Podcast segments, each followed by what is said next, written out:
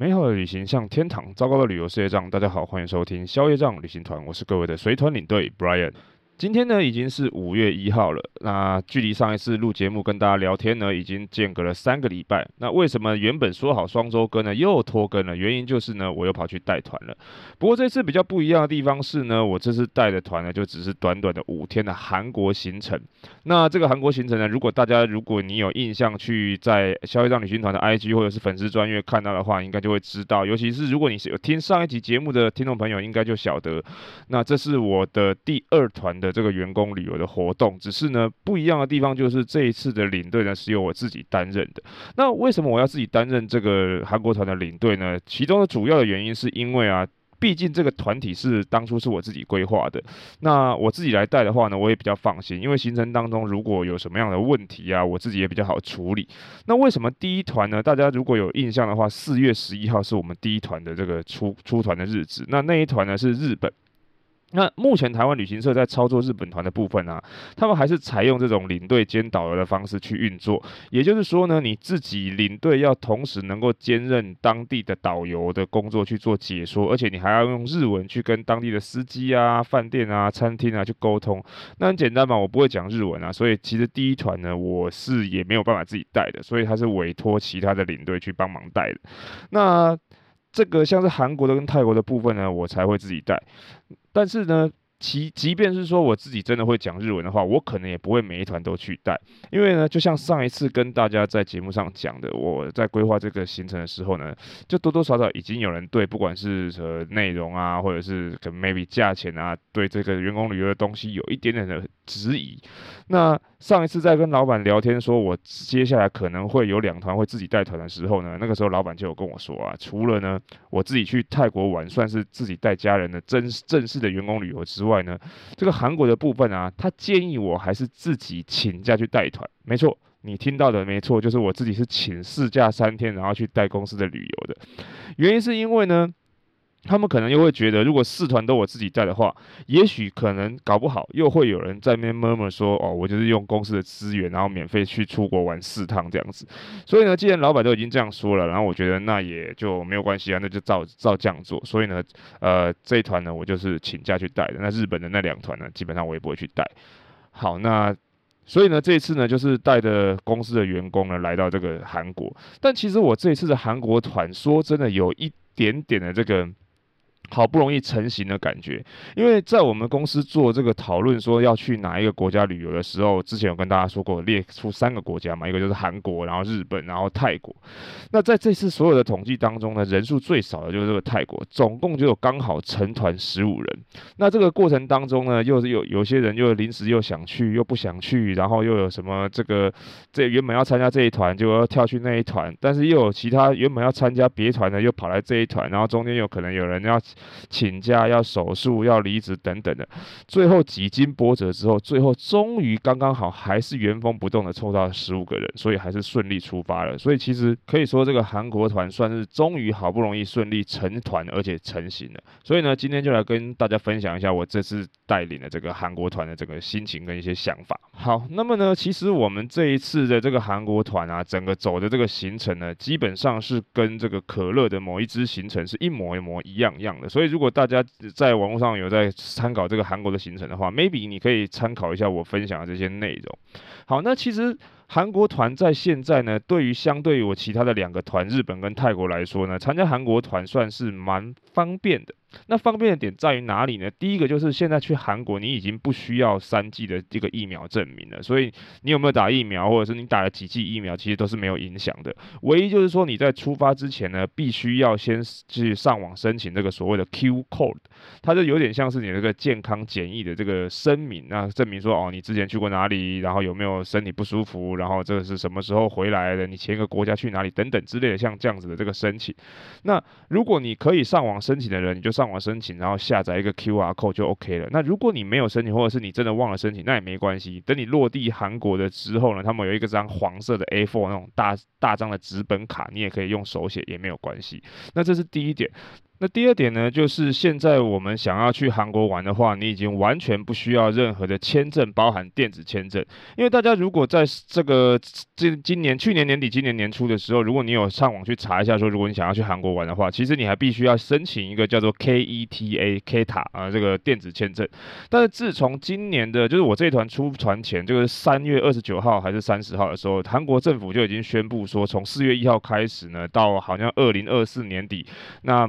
某些国家的这些旅客呢，去韩国旅游的话，都已经不再需要申请这个 KETA 了。那从四月一号开始生效，所以我们这一团呢，其实是呃。理论上出发的时间是不需要申请，但是在我们事先就已经申请好了啊，所以呢，如果之后大家想要去韩国玩的话呢，其实你就已经不需要再去申请这个 KETA 这个电子签证了。所以相对于泰国现在还需要申请这个实体签证，还有像是日本呢，还有这个疫苗这个需求。那当然，五月八号之后，如果大家要去日本玩的话，这个疫苗的这个要求也已经取消了。那但是这个泰国的这个纸本签证呢，到目前有听说，但是还没有确定说什么时候有可能要取消。也就是说，你现在要去泰国的话呢，这个签证都还是要申请的。所以在这一点上面呢，目前的韩国以比起来呢，这个这些周边国家来说，还有我这次办的三个国家来说呢，韩国还是相对来说比较方便一点点的。而且电子签证的话，即便要申请，也只是需要一个大头证跟一点点钱而已。好，那这在那个之后呢，我们就四月二十二号呢，直接从这个台湾桃园机场出发。那我们是坐早班机，说真的，早班机对我来说真的蛮辛苦的，因为早上七点半的飞机呢，我必须要从三点多就从台中搭客运出发。不过，大部分的早班机都是这样子的，只是我刚好住到比较远一点而已。然后我们差不多在中午前呢就已经抵达了这个韩国。然后在这一次呢，我们第一天的行程呢会去一个这个葡萄酒的酒庄啊，去做一个什么果酱的 DIY，个人专属的这个纪念酒，还要去看一下那个酒库的隧道。其实老实说啊，在这个这次的行程当中，其实我原本一开始最期待的第一天的这个最期待的行程是这一个。可是去到当地之后呢，我稍微有一点点的小。失望，原因是因为我会把它拿去跟欧洲的那一种酒庄的参访行程去比较，但是不知道是这个季节不刚好还是怎么样的感觉，就是我们去到那边呢，就只能先去一个很像酒窖的地方，然后呢，大家每一个人拿一个酒瓶子，然后去装他们的那个红酒，然后你 DIY 的部分呢，就是去拿一个这个软木塞，然后用一个机器，然后用手动的方式把这个软木塞塞到这个瓶子里面去，然后那个厂家呢会帮你把这个酒封起来，然后给你一个贴纸贴在那个酒瓶上面。啊，是你的照片这样子，是蛮不错的，但是我就觉得就是有一点简单了。然后第二个呢，那个果酱 DIY 就是他们帮你用这个弄好的浓缩的果汁啊，还有糖啊，然后给你一些这个厨具，让你把这个果酱加热之后倒到这个罐子里面。当然，其实呃团员们就是公司同仁们是玩得很开心啊，但是我自己针对这一个部分呢，我觉得说可以再丰富一点，可能大家看一下这个葡萄园长什么样子，或者说韩国。可以介绍一些关于韩国跟葡萄的一些关联性，因为毕竟我觉得以韩国来说，这个位置种葡萄还是蛮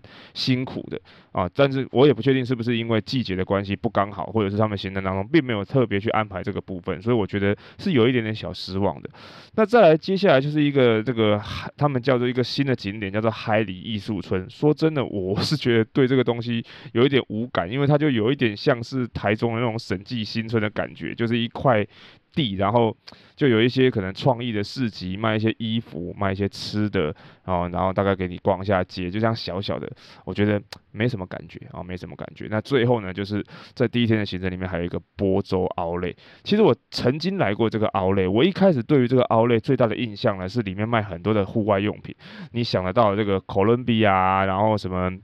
North Face 啊，还是他们韩国当地的这个品牌 Black Yak 那个黑牦牛。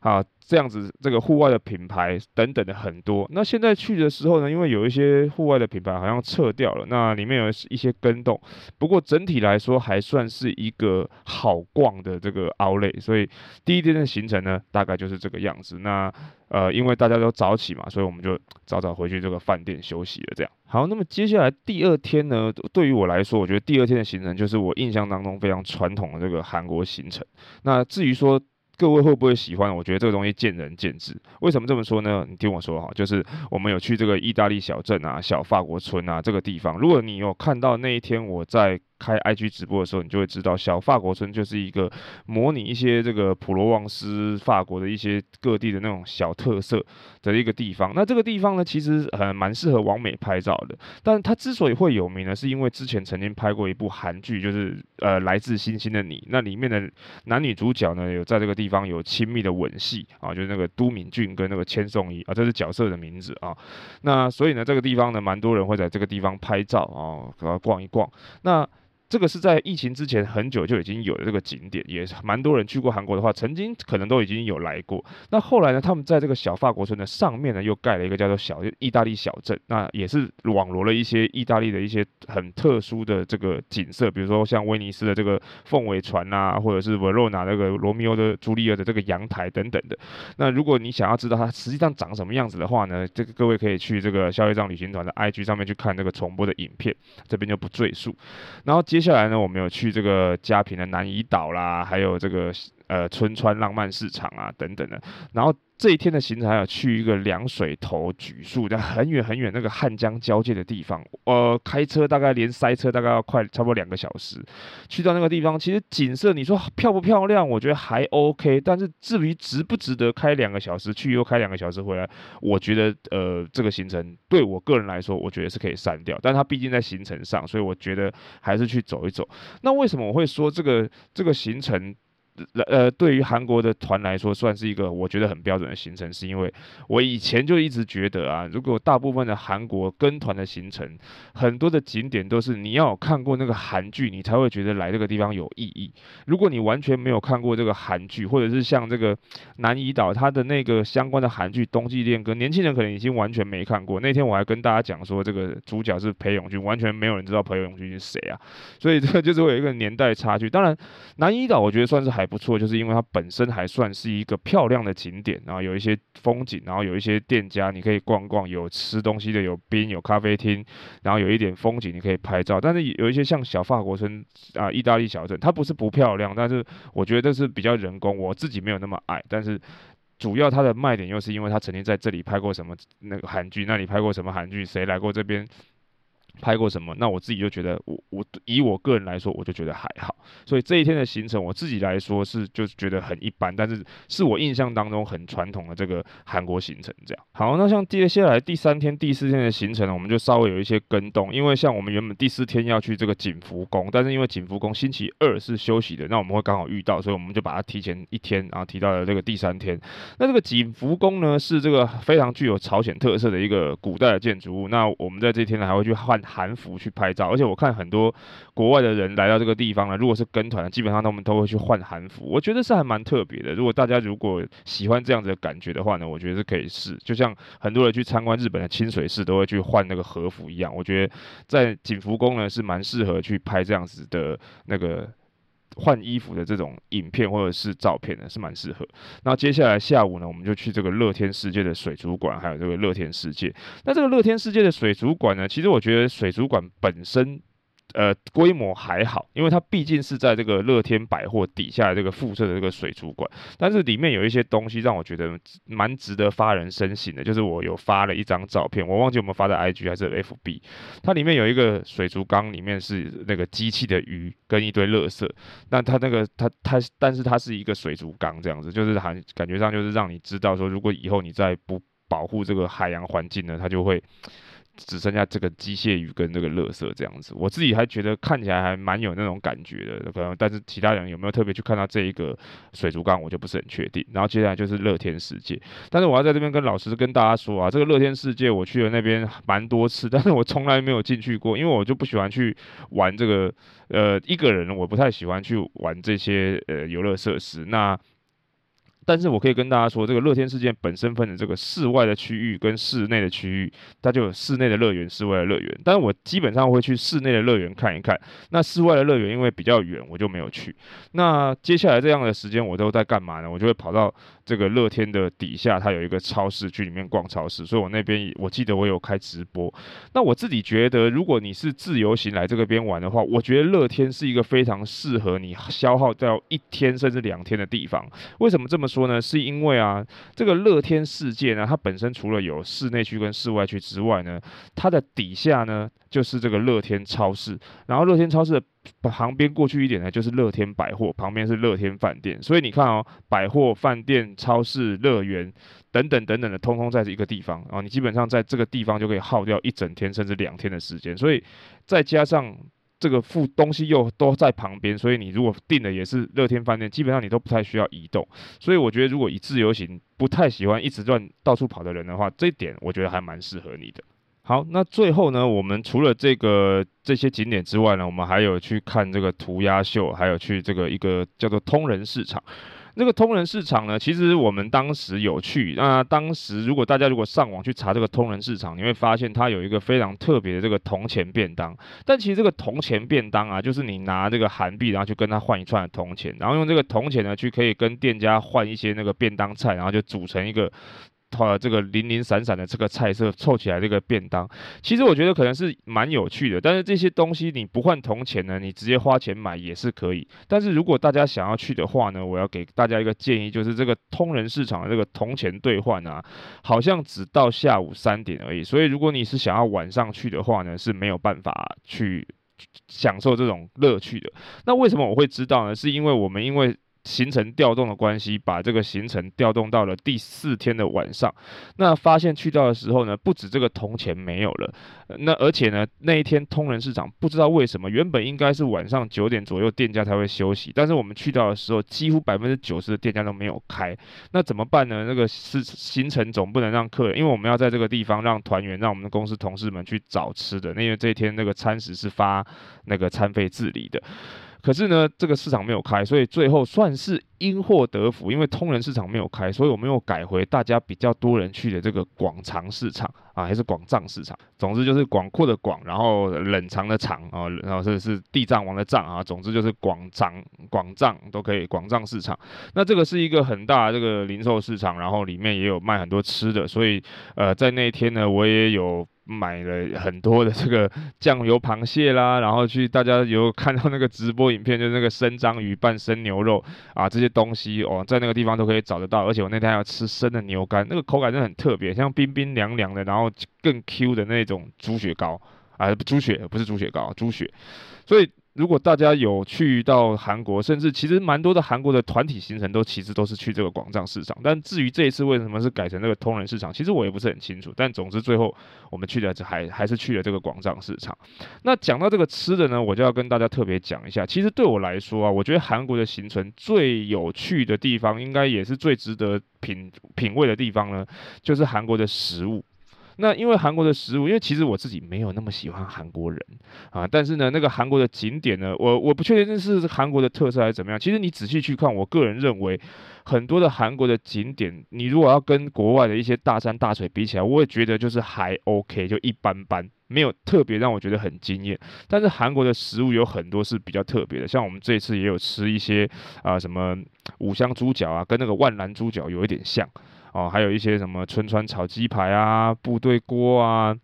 哦，那个拌饭啊，等等的，还有包含我在自己跟大家介绍这个酱油蟹，还有我觉得在韩国呢，一定宵夜常常会吃的这个炸鸡，哦，我觉得都很值得。那其实韩国的炸鸡品牌很多在台湾已经找得到了，比如比如说像这个 BBQ 啊，比如什么起家鸡啊什么之类的。那唯一目前台湾还听说要开了，但是还没有开的就是桥村炸鸡，我觉得也还蛮适合台湾人口味的。如果大家有兴趣的话，哦，一定在去韩国的时候要品尝一下，但之后好像听说会在台北开一家。那另外的话，那个酱油蟹啊，或者是那些生章鱼，或者是腌章章鱼等等的，在一些传统的市场呢，你都可以吃得到。啊，那甚至他们的超市里面也都有卖，只是说呢，这些东西常常有人会好奇说能不能够带回来啊？这我跟在这边跟大家讲，就是呢，这个腌制过的这个海鲜品，或者是有真空包装的，都都是可以带回来的。那像我自己也有带这个酱螃蟹跟这个腌章鱼回来，当做这个小菜，还有这个明太子，我觉得是蛮不错的。那可是呢，韩国唯一在吃的东西上面呢，有一个小小的缺点，就是呢，如果你是吃素的朋友啊，我觉得这个韩国这个地方呢，对你来说就比较辛苦，因为韩国几乎没有什么吃素的人，跟也没有什么吃素的餐厅，所以他们素食料理真的非常的贫乏。所以如果你是吃素的朋友，你想要去韩国玩的话，你可能要尽量的准备一些你自己能吃的东西带去，不然你可能要特别去挑过一些餐厅。如果跟团的话，真的会是蛮辛苦的。很多的团体餐厅，像我们这一次，其中就有一位吃素的朋友，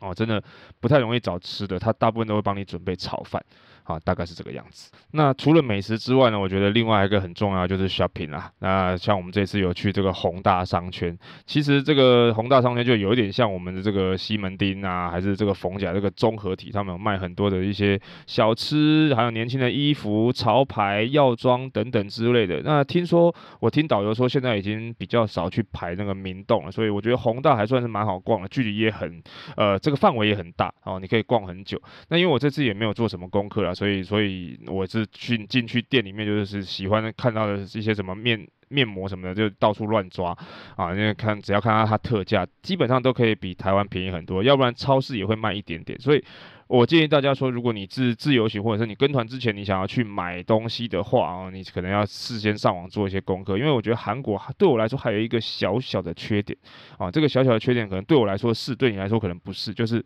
第一。如果你要自由行，韩国是不适用 Google Map 的。你在 Google Map 是没有办法使用，诶、不是不能使用，就你可以查，但是你查到地点，你也没有办法像在台湾一样查到它公车路线怎么走，你怎么搭车，完全没有办法。你必须要下载韩国人当地会用的一些地图软体，比如说 Naver，呃，这个 N A V E R Naver Map，像这样的东西。那第一个 Google 不能查，第二个是韩国很多东西它不写英文啊，它上面就都只写韩文，然后你必须要用翻译软体。这几点是我自己觉得，呃，如果你是自由行的话。有一点点困难，但是就像之前的集数告诉大家，如果自由行的话，日本、韩国是很轻松的，因为，呃，网络上布洛克介绍的东西太多了，而且你去。书局的话，也想可以找的书也非常非常多，所以我觉得日本、韩国对于大部分的台湾年轻人来说呢，都不是什么太大的问题。所以我觉得韩国还是蛮值得去的。而且像是这个季节，四月底五月初，虽然是没有什么花可以看了，但是呃季节的天气来说的话，我觉得蛮不错的。虽然早上其实是热到可以穿短袖，晚上。跟它温差有点大，大概接近大概十度左右啊，但是晚上就凉凉的，你可能穿个外套就 OK 了。好，那这一次呢，这以上呢就是我这一次带团啊，虽然是带着自己同事呢去韩国旅游的，对于这一趟的行程的一些小小的想法，跟大家稍微分享一下。好，那最后呢，跟大家报告一下，就是在这个月的五月十三号呢，我会带着家人去参加我们这次这个员工旅游的第三团，也是泰国团的行程。那我们这次选择的行程呢，泰国是这个曼谷加华欣这个地方。所以各位如果对这个地方有兴趣的话呢，我也会在这个 IG 上面去分享一些 maybe 直播啦，或者一些短影片，或者一些动现实动态等等。如果有兴趣的话呢，可以追踪然后关注一下这个消业障旅行团的 IG。那而且接下来呢，在五月二十号呢，我还会去带这个十五天的这个希腊行程哦。我们这次去呃希腊的本岛，还有四个不同的岛屿哦，克里特岛。然后这个希腊的圣托里尼、米克诺斯跟扎金索斯四个不同的岛屿，那我也会希望能够在团上呢，呃，做一些直播或者是分享一些短影片，让大家看看这四个不同的岛屿的这个特色。那上一次在这个小意大利跟大家分享直播的时候，也有跟大家提到，因为呃五月二十呃五月底五月应该三十号吧，五月底就是消业障旅行团的两周年，所以我也有考虑在希腊呢帮大家听众朋友们呢挑一些小礼物，然后作为两周年。的礼物让大家可以开始抽个奖吧，啊，所以希望大家可以持续的关注，然后收听消费账旅行团。不过在这边也要跟大家说声抱歉，就是当。这个团体越来越多的时候，这个节目的更新可能会没有那么稳定，希望大家多多包涵。那我也有在考虑当中，是不是会把这个重心放到这个直播啦，或者是短影片啊，甚至开个 YouTube 频道。如果有有开的话，如果我有这么勤劳有开的话，我也会第一时间跟大家报告。希望大家可以去帮我按赞、订阅、分享小铃铛。啊，还还没有习惯讲这句话。那接下来如果有机会的话，希望大家可以继续支持。好，那么以上呢就是今天节目内容，跟大家分享一些这个带韩国五天团的一些心得跟想法。如果你对于这样的行程有什么样的好奇的地方，或者是有什么问题想要问，都欢迎各位直接在消费账旅行团的 IG 或者是粉丝专业上面私讯，或者是直接留言发问问我。或者是呢，你如果喜欢今天的节目内容呢，也欢迎各位直接在 Apple Podcast 的底下呢给我一个五星评论，或者是呢在 Spotify 呢下面给我一个五星评分。顺便告诉各位，现在 Spotify 呢也可以留言了哦，只是这个留言不是公开的。你留言只有这个主持人，也就是我可以看得到，但是呢，也欢迎各位可以留言。好，那今天的节目呢就先到这边，下一张旅行团我们就下次见喽，拜拜。